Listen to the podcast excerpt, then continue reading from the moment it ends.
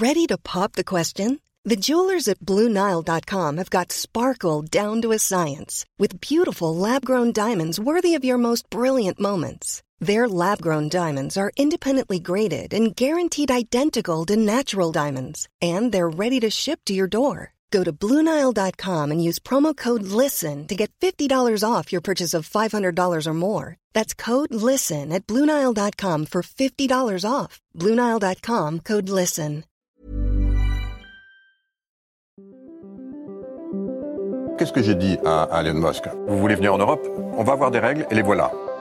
Il faut que nous ayons un cloud souverain. La tactique TikTok, opacité, addiction et ombre chinoise. Est-ce qu'on est en train de vivre une révolution? Moi, ce que je dis, c'est que la révolution a déjà eu. L'IA est déjà là, elle est déjà omniprésente absolument partout, et le monde ne s'est pas effondré.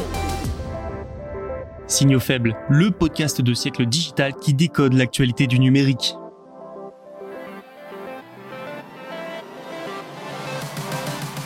Bonjour à toutes et à tous en ce jeudi 2 novembre 2023. Après une courte pause hier, Signaux faibles est de retour avec 4 actualités. La première est sur l'Union européenne qui s'attaque aux publicités ciblées sur Facebook et Instagram dans le cadre du RGPD. Deuxième actualité, 40 pays s'allient et s'engagent à ne pas payer de rançon aux cybercriminels. Nous parlerons également de la première déclaration mondiale sur les risques et le développement d'intelligence artificielle. Pour terminer par la croissance de l'économie numérique de l'Asie du Sud-Est, elle devrait ralentir sur l'ensemble de cette année. Vous l'entendez, nous avons pas mal de sujets à aborder aujourd'hui, alors c'est parti tout de suite, bonne écoute.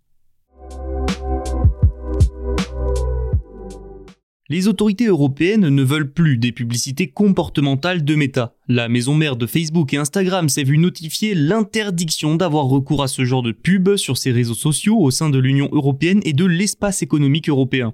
Une très mauvaise nouvelle pour l'entreprise, cette pratique qui repose sur le traçage publicitaire et l'exploitation des données personnelles amène de la publicité ciblée, et c'est le cœur des revenus de l'entreprise. C'est son modèle économique même qui est attaqué ici. Mais alors pourquoi une telle interdiction alors que ça fait des années que Meta use de cette pratique? En réalité, cette décision suit une précédente des autorités norvégiennes datant de juillet 2023. Le régulateur du pays a reproché au groupe de tracer les utilisateurs pour établir leur profil. Et ce, en collectant leurs données personnelles, c'est-à-dire en fonction des lieux où ils sont, des contenus avec lesquels ils interagissent, etc. Par conséquent, depuis le 7 août, l'entreprise est soumise à des amendes journalières de 90 000 dollars en Norvège. Le pays ne s'est pas arrêté là puisqu'il a appelé l'Union européenne à lui emboîter le pas. Le Comité européen de la protection des données s'est donc emparé du dossier et a approuvé le 27 octobre l'extension de ces restrictions pour l'ensemble de l'Union européenne. La balle est maintenant dans le camp de la Commission irlandaise de protection des données. C'est elle qui est généralement en charge des mesures concernant Meta et son utilisation des données personnelles. La commission dispose de deux semaines pour imposer ces mesures aux géants américains. Et s'il ne se plie pas aux mesures, alors il y aura sanctions, des sanctions financières bien plus lourdes que celles infligées par la Norvège. Parce que tout ça a été décidé dans le cadre du RGPD, le règlement européen sur les données, et une violation de ces restrictions serait donc en quelque sorte un non-respect du RGPD. Le non-respect de ce règlement est sanctionné d'une amende de 4% du chiffre d'affaires mondial. Forcément, Meta enrage. L'entreprise vient d'officialiser le déploiement d'un abonnement payant et sans publicité pour ses réseaux sociaux en Europe, donc sans publicité ciblée forcément, ce qui lui permettait selon elle de rentrer dans les clous de la réglementation européenne, tout en gardant la possibilité de faire de la publicité ciblée grâce aux abonnements gratuits que la plupart des utilisateurs ont et garderont évidemment. Meta a déclaré, je cite, les régulateurs sont au courant de ce plan depuis des semaines et nous étions déjà pleinement engagés avec eux pour parvenir à un résultat satisfaisant. Ce développement ignore de manière injustifiée ce processus réglementaire minutieux et solide. Et ce n'est pas tout. Le DMA, le Digital Markets Act, va entrer en vigueur. Meta est concerné et les obligations, y compris sur la publicité et la gestion des données personnelles, sont nombreuses. Là encore, un non-respect entraînerait de lourdes amendes. 40 pays, avec les États-Unis en tête, se sont alliés pour lutter plus efficacement contre les cyberattaques et les cybercriminels, selon les informations rapportées par Reuters le 31 octobre. Ils se sont notamment engagés à ne jamais payer de rançon aux cybercriminels. Le but de cette initiative, nommée International Counter Ransomware Initiative, est également de s'attaquer au modèle de financement des pirates. C'est une initiative historique, on parle quand même de 40 pays. Il y a le Japon, le Brésil, le Canada, la Colombie ou encore le Nigeria et les Émirats arabes unis, sans oublier l'ensemble des pays membres de l'Union européenne. L'International Counter Ransomware Initiative a commencé ses travaux au début de l'année avec pour objectif principal la lutte contre les rançongiciels. Et en tapant au portefeuille des attaquants, ces nations veulent ralentir la croissance des rançongiciels. Le nombre de ces attaques ne cesse d'augmenter depuis plusieurs années. Pour vous donner une idée, les ransomware, c'est la principale menace cyber à l'international. Et si ça touche de plus en plus les particuliers et les PME-TPE, e, certains sites stratégiques et publics, comme les hôpitaux, ne sont pas épargnés, même si les États tentent individuellement de lutter contre ce fléau. Les membres de l'Alliance partageront également entre eux les éléments sur les comptes de paiement des rançons. Certains ont même prévu de développer, seuls ou avec d'autres pays, une plateforme d'échange d'informations, comme la Lituanie, Enfin, une liste noire sera créée et accessible aux 40 pays. Ils pourront entre autres y trouver des informations sur les portefeuilles numériques utilisés pour les paiements, et de l'intelligence artificielle sera utilisée pour tracer les fonds illicites dans la blockchain.